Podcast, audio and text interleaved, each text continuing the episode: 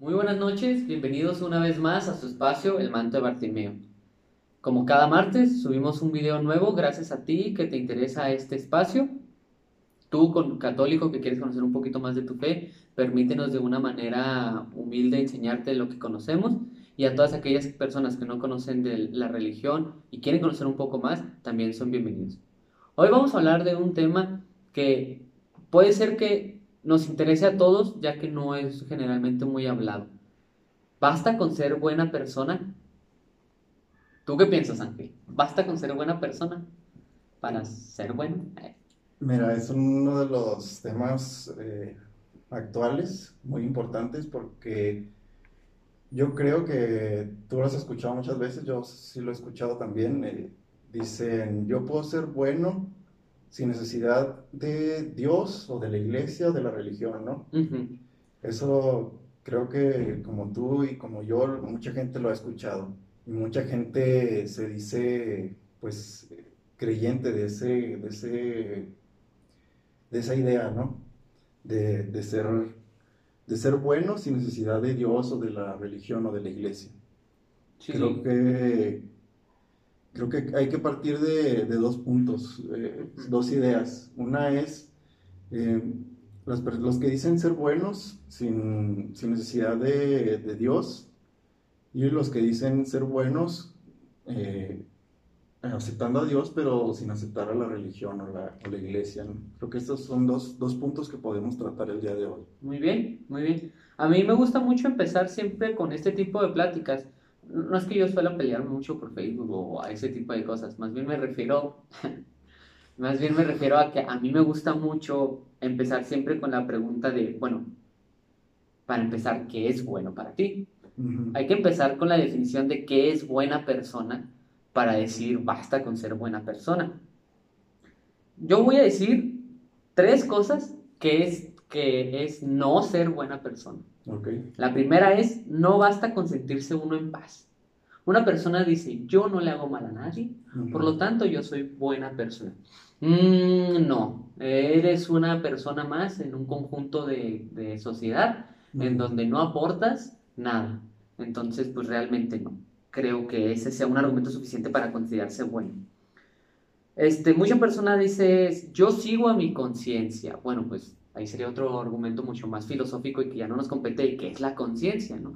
Si nosotros, si nosotros nos vamos a la definición más, más rápida, este, que el conocimiento más que la conciencia es un conocimiento práctico de aquel que vamos desarrollando, pues entonces si nosotros nos desarrollamos en una sociedad en donde es normal el maltrato, el machismo, en donde es normal la, el racismo, pues dentro de tus conocimientos, dentro de tu conciencia, estás haciendo bueno y no estás haciendo mal a nadie, como le va a pasar a, como le pasó, mejor dicho, a Estados Unidos en sus tiempos de esclavitud, ¿no? O en el Reino Unido.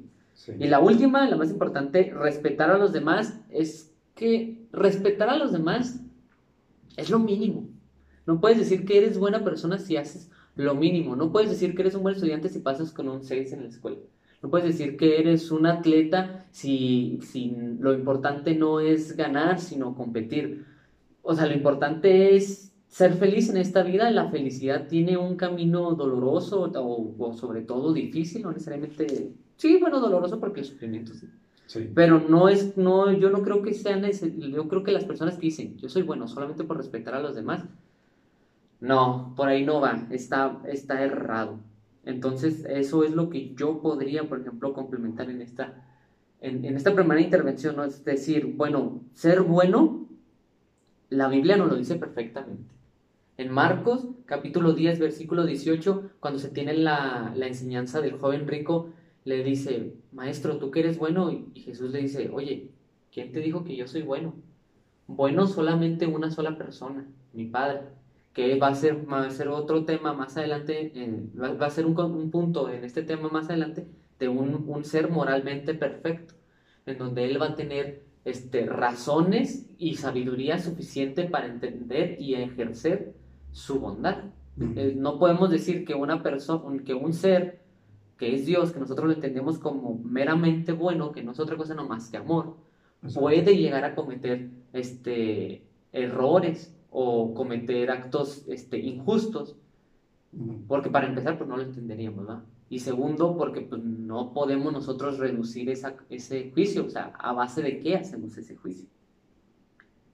Y luego, pues bueno, tú estás hablando muy bonito, Alejandro, de la religión y que Dios es realmente perfecto y lo, pero ¿cómo le explicas esto a personas que no creen ni siquiera en un Dios, que no tienen ningún dogma, que tienen una ideología y que tienen una filosofía, tu tema que ya hablamos anteriormente, porque nadie crea su propio razonamiento. Lo dice Eclesiastes, este, nada es nuevo. Pero estas personas que se creen superiores a nosotros solamente por no seguir un dogma visible, ¿cómo les hablas de qué es ser buena persona sin Dios? ¿Tú qué piensas? Sí, em, siguiendo un poco con, con, lo que comentas, em, me llama la atención esta cita que mencionaste que, que, dice, ¿por qué me llamas bueno? Nadie es bueno sino solo Dios. Nosotros como, como sociedad, más que como, como creyentes, como sociedad, tenemos esa, ese concepto de que Dios es bueno, de que Dios es pues la perfección, es el amor, como lo comentaste.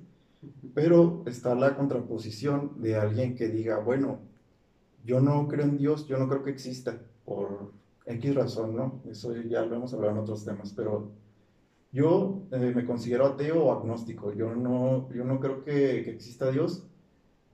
Eso me impide a mí que yo pueda ser una persona buena. Y entonces está este, este debate de decir, si tú te dices eh, que no crees en Dios, eh, ¿en qué basas o cuál va a ser tu guía moral para poder determinar qué es bueno y qué no? Porque como ya comentaste, este ser superior de Dios eh, realmente nos viene a dar una guía a través de sus mandamientos, nos viene a, decir qué es lo bueno y qué no. ¿sí? De, de, una forma muy, muy objetiva, muy concreta, nos dice esto es bueno y esto no. No, no es así como que si, lo, si, lo, si a ti te parece, es bueno, si no te parece, no, sino que nos dice es, es o no es. Entonces, Dios representa ahora sí que la figura máxima de, de moralidad, es decir, de lo que es bueno, y por lo tanto, si tú dices que eres bueno, pero no crees en Dios, ¿qué estás tomando como referencia? Es decir, para ti, ¿qué es lo bueno entonces? O sea, ¿qué, qué es lo que determina que algo sea bueno para ti o no? Podemos caer en ese, en ese relativismo de decir, em, bueno, es que yo no le hago mal a nadie, como ya comentaste, ¿no? Yo no, yo no mato, yo no robo, pero realmente hay, hay cierta, a lo mejor, pues tiene un poco de razón, ¿no? decir, bueno, son cosas que ya como sociedad consideramos malas, pero en sí hay ciertas cosas que tú desde tu conciencia, desde tu eh, eh, experiencia, vaya, de tu vida, de pensamientos, ideas, etcétera, ciertas ideas que tú puedes considerar como buenas y que realmente no lo son.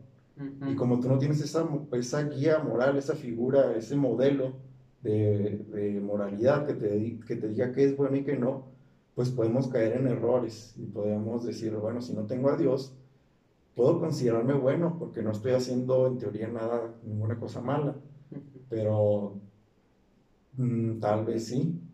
Exacto. Es, decir, puedo, puedo, estar cayendo en, en, ciertas prácticas o ciertas em, costumbres que de primera vista no parecen tan malas, pero que a la larga o que eh, si las hacemos en exceso, pues nos van a venir a dañar. ¿Sí? Muy bien. Este, fíjate que tocaste un tema bien, bien interesante y medular para este tema, y es la sociedad lo considera bueno.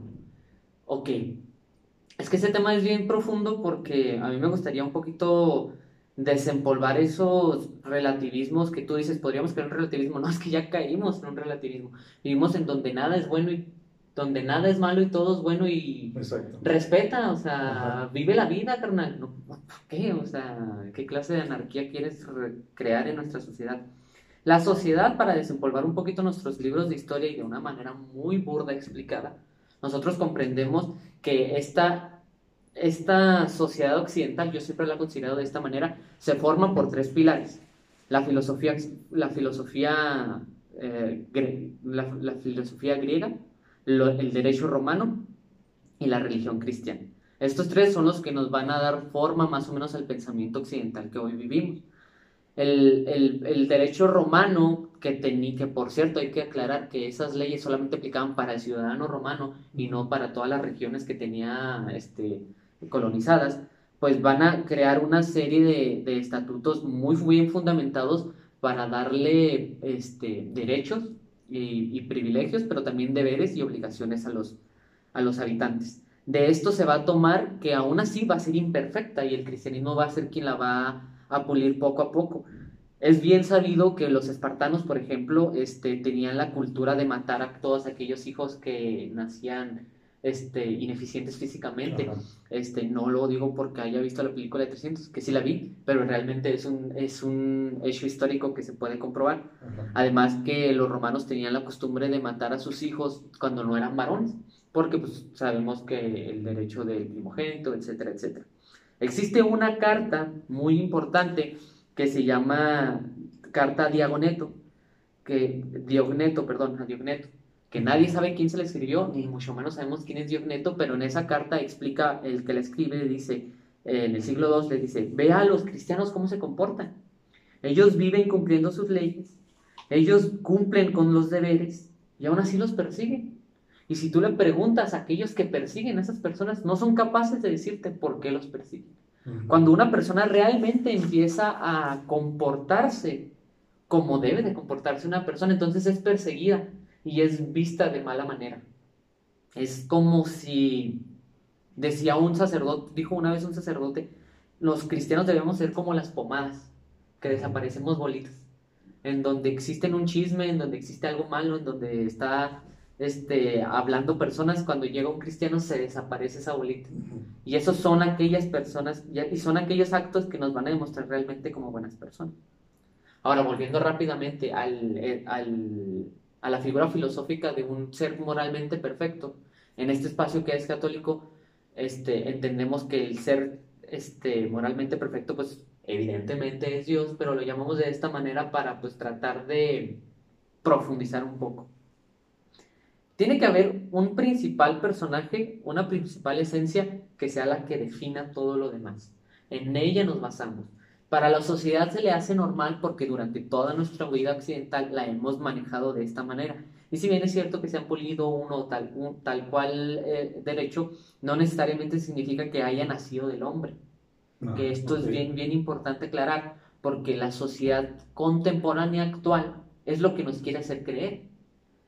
El gobierno es la máxima autoridad, como dirá nuestra secretaria Sánchez Cordero, que quiere legalizar, este, quiere crear una ley en donde el gobierno tiene la única este, facultad de, educar niños y los padres de familia no. Bueno, es que las leyes son cambiantes, es que las leyes cambian dependiendo el orden o dependiendo la moda que está. Si yo voy a, si yo voy a permitir que a mis hijos los, los eduque una serie de leyes subjetivas que cambian y y no tienen realmente un pilar, pues entonces no sirve de nada realmente lo bueno y lo malo. Sí, o sea, va, va a variar dependiendo de la situación, Exactamente. del tiempo, de las costumbres, de, de muchos factores. Sí, y sobre todo entender que no es porque esté tratando de hacer proselitismo o, o, crear política en este, en este espacio. No solamente quiero aclarar que de dónde vienen estos pensamientos de que se le llama autonomía este, moral, autonomía moral. Nosotros creemos que bajo nuestra conciencia propia, el hombre es tan soberbio que cree que puede comprender el bien y el mal. Esto ha sido desde siempre. De hecho, ese es el pecado original. El pecado original es aquellas, aquellas personas que tratando de querer ser Dios comieron del fruto del conocimiento del bien y el mal, no porque fuera un conocimiento empírico, científico, como lo creen los ateos, sino un conocimiento de poder juzgar y decidir qué está bien y qué está mal. Entonces, en este aspecto, al nosotros querer decir que está bien y está mal, nos consideramos una máxima autoridad. Y cuando tenga ganas de crear una nueva ley en donde no me miren feo, esa va a ser la Tampoco no se trata de seguirse un sentimiento. No puedo decir, ahorita en este momento me apetece que algo sea bueno. Y en la siguiente, pues no. No se trata de eso. Tiene que haber un fundamento principal. Aquellas aquella persona que pueda regir su autoridad este, omnipotentemente y que haga valer esas leyes. Y se demuestra con la muerte. El pecado, como lo dirá San Pablo en la carta a los romanos, es causa, la muerte es causa del pecado. Pero ese es un tema demasiado religioso que sí compete, pero podríamos seguir abordando un poquito más temas sociales y, filosóficos, ¿no?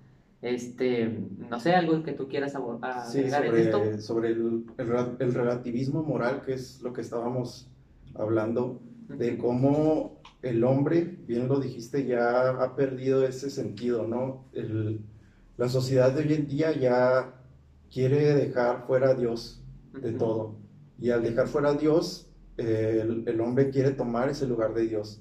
Entonces estamos cayendo en una arrogancia, en un orgullo, porque el hombre desde el principio, al reconocerse creación de Dios, está siendo humilde, está reconociendo que hay un creador, que hay un ser superior, que hay un ser que, que rige el bien, y a partir de lo que ese ser eh, pues te, enseñe o te guíe, tú te vas a basar.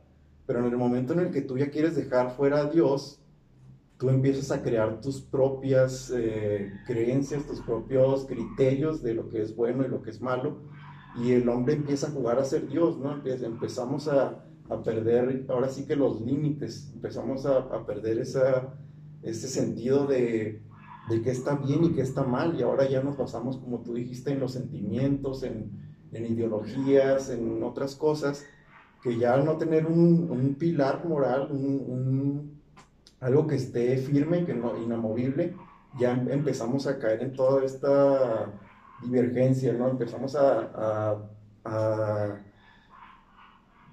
desviarnos, desviarnos de, de, lo que es realmente lo bueno, lo malo, y empezamos ahora sí que, que a caer en esto que es la sociedad que, que comentábamos al principio todo es bueno. Si a, si a ti te gusta, tú hazlo. Si a ti te, se te antoja, hazlo. Porque ya eh, queremos, eh, siento que el hombre empieza a abusar de la libertad.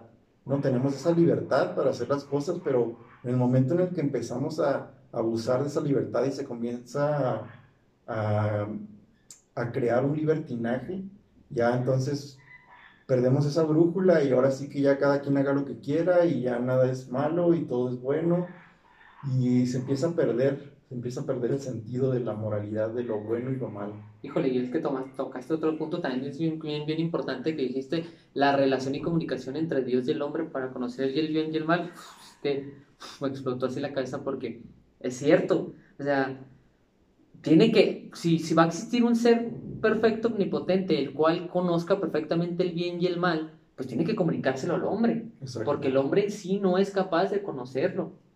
El hombre, como ya expliqué, tiene una conciencia de la cual va a desarrollar, este, por pura práctica, este, qué es bueno y qué es malo, prueba y error, pero no se trata de arriesgar millones de vidas hasta que sepamos que no se juega con fuego, ¿no? Tiene que haber una comunicación directa. Y es aquí cuando Dios aparece en nuestra historia de la salvación, que es la Biblia, y que va guiando a un pueblo elegido entre todas las multitudes. En él va a encontrar muchas deficiencias, pero también va a encontrar muchísimas virtudes, que es lo que hace un hombre. Un hombre es imperfecto. Y cuando nosotros reconocemos nuestra naturaleza, entonces podemos aprender a convivir con otros seres imperfectos y crear estos límites de hasta dónde alcanza nuestra naturaleza. Existen muchos teólogos, y una vez, alguna vez lo leí este, en un libro que no recuerdo su nombre, que decía que existen algunas traducciones que en vez de llamar los diez mandamientos, lo llaman las diez palabras. Y esto es muy bonito, me gusta mucho cómo suena, porque las diez palabras son las diez palabras de Dios, en vez de las diez mandamientos de Dios. ¿Y a las diez palabras qué significan? No un mandamiento tanto como un acto a cual tengamos que seguir rígidamente, ¿no? La iglesia y los mandamientos no son como una enseñanza, eh, yo a mí me gusta mucho poner este ejemplo, no se trata como por ejemplo las leyes viales, en donde tú no vas manejando por la vida, ay no, no me voy a pasar un alto porque tengo miedo, porque me van a castigar, yo no me voy a pasar un alto porque me van a castigar. Así no se vive la vida cristiana. Uno no piensa, no voy a matar porque me voy a ir al infierno. Es un pensamiento demasiado lo, que realmente pasa es que nosotros comprendemos que la convivencia humana, estando en un conjunto, en una sociedad, entendemos que esta persona tiene libertades y derechos de los cuales yo no me puedo sobreponer o apropiar de ninguna u otra manera. Entonces, si esta persona que creemos nosotros que el primer derecho y el más importante es la libertad a la vida, entonces nosotros no podemos apropiarnos de aquella vida que no nos pertenece. Y cuando el gobierno puede asegurarnos esa aquella vida que ya existe y que vendrá, entonces nosotros podemos decidir que en ese, en ese momento, en esa sociedad nos conviene vivir. Si yo vivo en una sociedad tan insegura como la de México, en que sé que en cualquier momento me pueden matar, y el gobierno no es capaz de asegurarme esta libertad digna y única, única en el sentido que es la más necesaria, pues entonces, ¿qué haces viviendo en un país mexicano? Eh, claro que pues eh, no me estoy metiendo en temas económicos. Entonces, estas 10 palabras nos va a permitir a nosotros comprender cómo realmente convivir sanamente con uno mismo y aparte con las demás personas. Jesús dice, yo no vengo a abolir la ley, sino a darle plenitud. Y las máximas de Jesús, que también son conocidas como las bienaventuranzas, nos van también a enseñar a cómo convivir con otras personas. Entonces, toda esta serie de enseñanzas que permiten a un religioso tener un panorama mucho más grande de por qué es necesario una enseñanza y un pilar fundamental que es un ser moralmente perfecto, nos da como no una ventaja, sino una conciencia más de por qué se puede ser bueno mejor con Dios que sin Dios. Exacto. Algo retomando lo que dijiste, el, el, decálogo, que viene siendo los mandamientos, se le conoce también como el decálogo, porque son esas diez palabras, como, como lo comentaste, y hay que verlo como, yo veo la humanidad como la historia de la humanidad como, como un niño pequeño, ¿no? Y a Dios Padre como, pues como ese padre, ¿no? Que, que le enseña. Entonces, desde que Dios crea al hombre, no lo deja ahora sí que solo, sino que te dice, ok, te creo, te doy libertad, pero aquí está esto, que va a ser una guía, aquí están los mandamientos, esto te va a servir para que tú puedas vivir bien. Y hay que entender que los mandamientos o la ley, em, más que ser una, una cerca que nos limite, son como un barandal de protección. Ah, esto esto se me hace muy importante porque muchas veces nosotros vemos que para qué tantos mandamientos y para qué tantos limitantes y que me quieren controlar y no me dejan ser libre, pero en realidad es una protección, o sea, en realidad te está limitando porque es algo que, que te va a ayudar a que no, no te desvíes, no te caigas, no, no te lastimes, no te, no te vayas por otro lado que no es. Como lo comentabas, como las reglas de tránsito, por eso las tenemos, no, no las tenemos porque nos guste molestar a la gente y nos guste decir, no, es que no puedes ir a tal velocidad o no puedes hacer esto. Realmente son necesarias para que funcione en sí todo lo que es la cultura vial, ¿no? Para que funcione la sociedad. Por eso también en la sociedad tenemos normas, tenemos leyes, porque es necesario poner esos límites para que ahora sí nos sean nuestra guía para no pasarnos cuando no debemos. Y, para eso más que nada son los mandamientos, las enseñanzas, ¿no? No es tanto para que, que, nos quieran tener limitados o que no nos quieran dejar ser libres, sino más que nada son para protección nuestra, son para nuestro propio bien. Y así hay que entenderlo, así hay que verlo. Eh, eh, Aristóteles en su ética tenía un razonamiento en donde decía que las personas tienen virtudes y tienen vicios. Y la ética para Aristóteles va a tratar de desarrollar el que la vida perfecta o plena va a ser en búsqueda de la felicidad. Y todo aquello que me haga feliz, este, eh, pues se puede considerar bueno en términos eh, muy generales, porque obviamente pues, la ética de, Aristóteles pues, es mucho más profunda y él va a enseñar conforme a, la, su teórica que pues existen limitaciones, ¿no? En donde pues, no necesariamente significa que, que todo lo que yo haga vaya a ser bueno solamente por buscar esa, esa felicidad. Entonces, eh, pero yo más bien quería concentrarme en el sentido de, las, de los vicios y de las virtudes. Aristóteles decía que conforme nosotros fuéramos mejorando o practicando en una costumbre diaria aquellas virtudes, pues íbamos desarrollando un ser mejor, un ser más bueno, y, y, la, y la religión cristiana explica perfectamente cuáles son esos vicios y cuáles son esas virtudes que nosotros podemos desarrollar. Hoy está muy de moda que digan, eh, ¿cómo explicarlo? Hoy está muy de moda que digan, explora tu cuerpo. Explora tu cuerpo porque es necesario que te conozcas. Y, y, y la iglesia dice, oye, espérate, es que eso es un vicio. Si tú te, si tú profanas tu cuerpo no en el sentido en donde, en donde realmente buscas una sexualidad sana para la cual se vuelva más que una virtud, se vuelve un vicio en donde sabemos y está demostrado que hay personas que caen completamente en ese tipo de vicios y se vuelven, vaya, problemas psicológicos. Entonces, ¿de qué te sirvió esa educación sexual si solamente te volvió esclavo de tus pecados, de tus vicios? No hubo ninguna habilidad realmente este, provechosa que pudiste haber sacado de esa experiencia, de esa práctica. Y es lo que te comentaba un poco, o sea, ¿por qué la iglesia a veces la vemos como que nos limita? O sea, ¿por qué? Porque todo tiene un porqué, ya lo comentaste, o sea, si nos dice que, que hay que tener cuidado, que no hay que sobrepasar un límite, es porque sabe que si pasamos ese límite, pues nos va a ir mal, ¿no? Vamos a caer en un vicio, vamos a caer en, en un pecado, en algo que nos, que nos dañe a nosotros que dañe a otros. Entonces, más que nada por eso es que, que, la iglesia, la religión, a veces nos trata de, pues, de contener, nos trata de limitar, pero es por eso mismo, porque te está diciendo aguas, porque si pasas esto, va a pasar esto otro. No es tanto porque, quiera tenernos controlados, sino porque ya, ya sabe que cuáles son las, las capacidades del hombre, ¿no? ¿Cómo, ¿Cómo, es posible que el hombre se desvíe, se pierda, se llegue a, a los vicios, a, a, los males, etcétera, ¿no? Existe una verdad absoluta y es bien sencillo. Jesús lo dijo en Juan capítulo 14, versículo 6. Yo soy la verdad, el camino y la vida.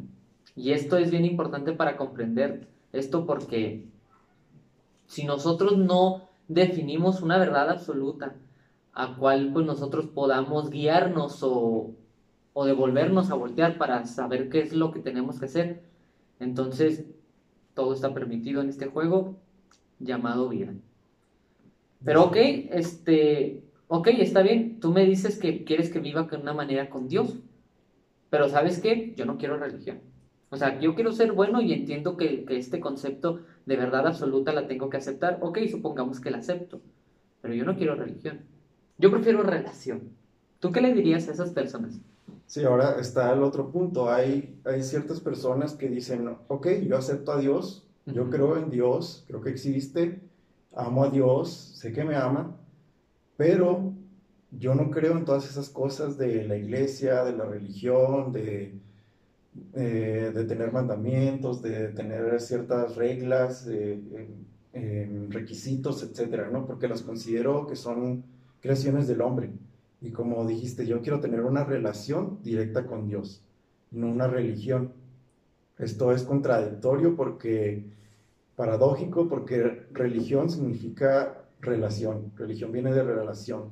Es decir, la religión viene a ser eso que nos, nos permite una relación con Dios. Entonces, si tú quieres vivir una, una relación con Dios, pues necesariamente necesitas de la iglesia, de la religión, porque si no, pues vas a tener, vamos a caer en eso mismo de antes, vas a tener tu propio criterio sobre Dios, vas a tener un Dios que te permite todo, vas a tener eh, ahora sí que tus propias reglas de qué, qué se puede hacer y qué no. Entonces es necesario, o sea, no, no se puede separar una cosa de la otra, porque Dios, a través de Jesucristo, sabemos, lo vimos en, temas anteriores, vino a instituir una iglesia. Si Jesucristo no es... Que es cabeza. Que es, que es la cabeza. Si Jesucristo no hubiera instituido esta iglesia, pues entonces ahora sí que, pues cada quien como quiera, ¿no? Cada quien tiene su relación con Dios como quiera, pero Él quiso instaurar una iglesia y a través de esa iglesia, que es conformada por hombres, quiso que fuera la encargada, ahora sí que de llevar los hombres, a Dios a los hombres. ¿sí? Eh, es a través de esta iglesia que, que, que Dios se da a conocer a los hombres. Entonces no podemos ver como dos cosas separadas a Dios y a la religión, o a Dios y a la iglesia. ¿sí? Es, es, decir, si tú, si tú te dices creyente, si tú dices que crees en Dios y que lo amas, pues forzosamente, porque la misma Biblia lo dice, la palabra de Dios lo dice, tienes que aceptar su iglesia porque Jesucristo lo dijo, el, que me ama guardará mi palabra, guardará mis mandamientos. Es decir, no puedes eh, tener a Dios y, estar este, desinteresado o desligado de la religión o de la iglesia. Sí, este, pues este, desde un punto de vista espiritual, religioso, tu explicación está muy bien y muy asombrosa. Y si nos vamos al campo de la filosofía, de la lógica, pues es que es bien sencillo, o sea, yo creo en Dios, pero no en la religión. A ver, ¿en cuál Dios crees primero que nada? Exacto. O sea, para empezar, si tú crees en un Dios en el cual es necesario darle sacrificios todos los días porque si no el sol nos va a comer, bueno, entonces sigue las leyes morales de aquella religión o de aquel Dios. No existe el ateísmo en el budismo, no existe el ateísmo en el, en el, en el islam, no existe ni siquiera, me atrevo a decir, en el protestantismo, solamente en el cristianismo, porque nosotros somos tan torpes de creer que ese Dios amoroso que nos, lo ha enseñado la misma iglesia, podría llegar a nosotros sin la iglesia.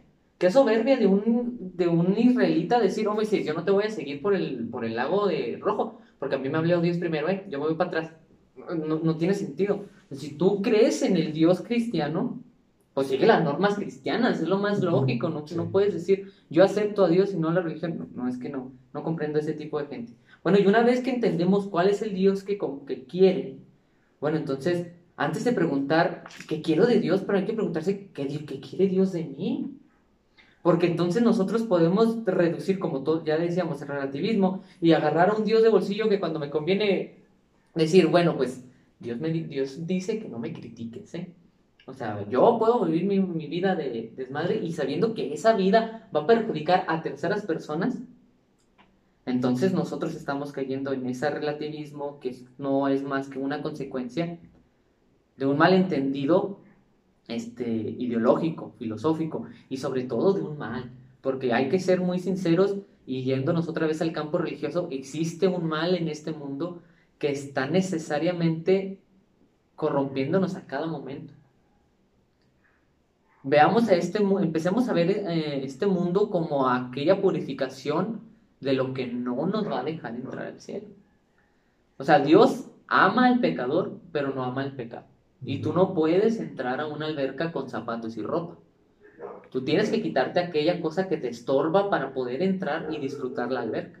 Y cuando tú vayas al cielo no puedes entrar con aquellos todos pecados que te están, que te están encadenando al, al, mundo. Es que por eso, por eso San Pablo en la carta a los romanos va a decir que Dios viene a romper esas cadenas, que va a conquistar el reino y que nos va a volver con que nos, pues, nos, va, nos va a hacer partícipes de ese reino. Coherederos. Herederos de ese, coherederos de ese reino. Gracias. Exactamente. Sí, y algo que, que, que, pudieran debatir, ¿no? Decir, bueno, pero si Dios es, es, omnipotente, es omnipresente, está en todos lados, pues yo puedo comunicarme directamente con Dios, ¿no? Yo no necesito un, un sacerdote, una iglesia que, que me diga cómo comunicarme con Dios. Y en parte tienes razón, o sea, tú puedes comunicarte directamente con Dios, pero yo lo veo así. Eh, supongamos que, que, tú vives en una, en una ciudad o un pueblito pequeño.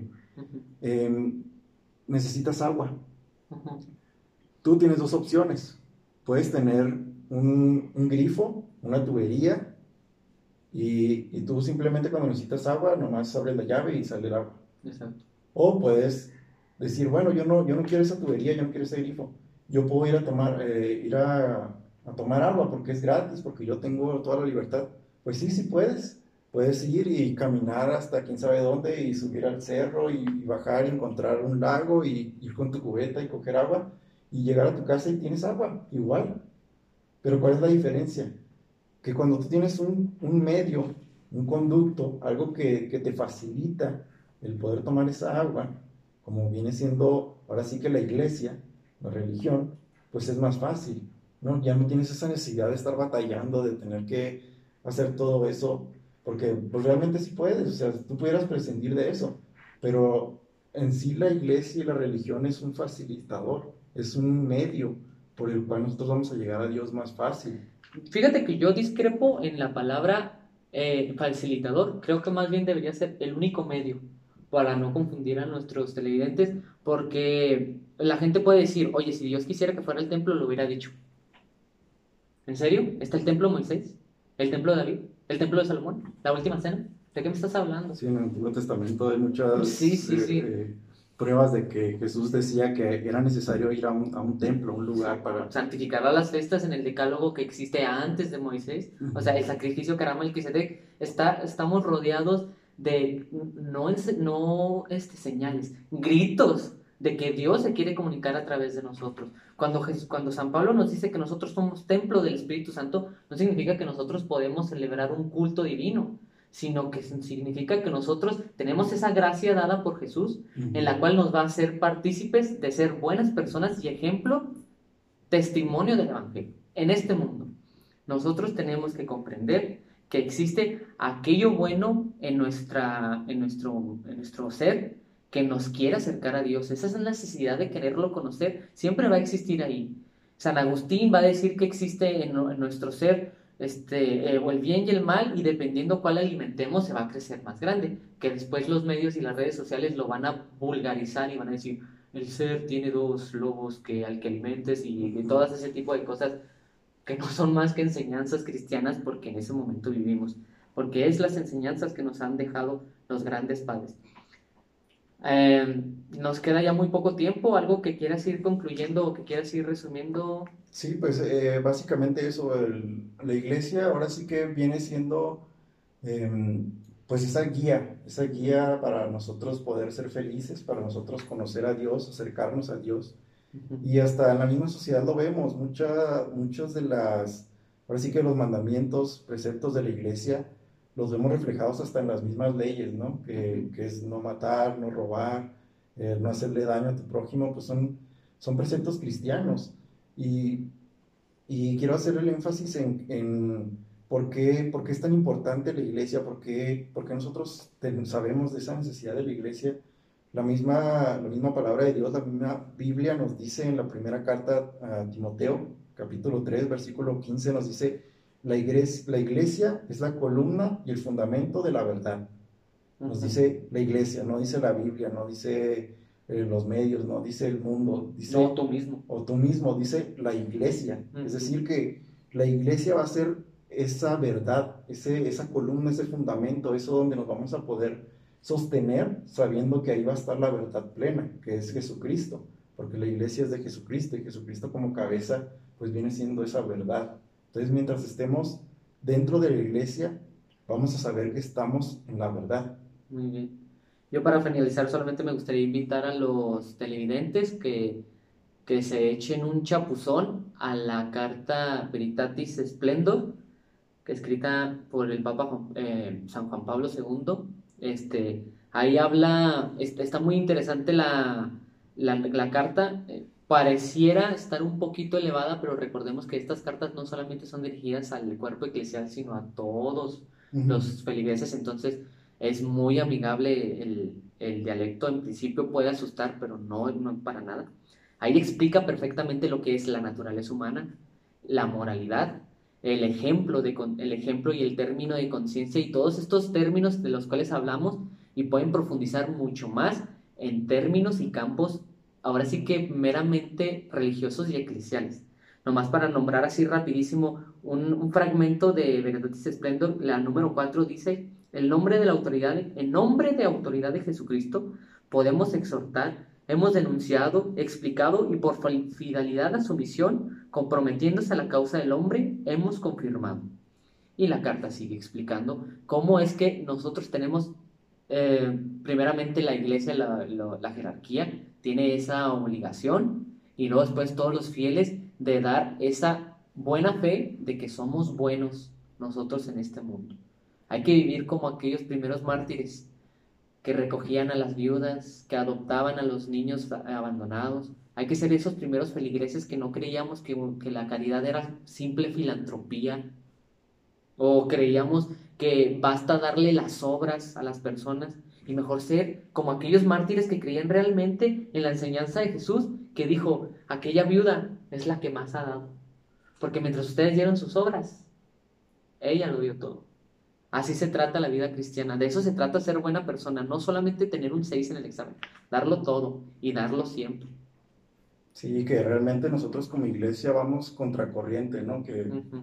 lo- el mismo Pablo nos dice en la carta a los romanos, no sigan la corriente del mundo, sino vayan ustedes conforme a Dios, es decir, conforme a la verdad, porque el mundo pues se puede perder, el mundo se puede desviar. Si nosotros nos, nos dejamos guiar por el mundo, pues la verdad va a ser muy relativa. Si nosotros nos dejamos guiar por Dios, por la iglesia, por Jesús, vamos a tener una verdad absoluta. Y una muy buena verdad. Bueno, pues muchas gracias a todos. Este, espero que les haya gustado este apasionante tema. La verdad fue muy apasionante en algunos momentos. Esperemos que les gusten. Déjenos por favor sus comentarios, eh, de, eh, mándenos mensajes, mándenos eh, eh, correos a nuestro correo electrónico, también se los vamos a dejar, para, porque nos interesa mucho saber qué es lo que ustedes piensan de estos videos, si les están gustando, si se les están interesando o si hay algún tema en específico que ustedes quisieran que abordáramos. Nosotros tenemos temas uf, para hablar, Sí. pero nos interesa mucho que ustedes también participen en este su proyecto, nuestro proyecto. Sería Sí. todo de mi parte y muchas gracias. Muchas gracias por su atención, esperamos sus comentarios, sus opiniones. Hasta la próxima. Paz y bien.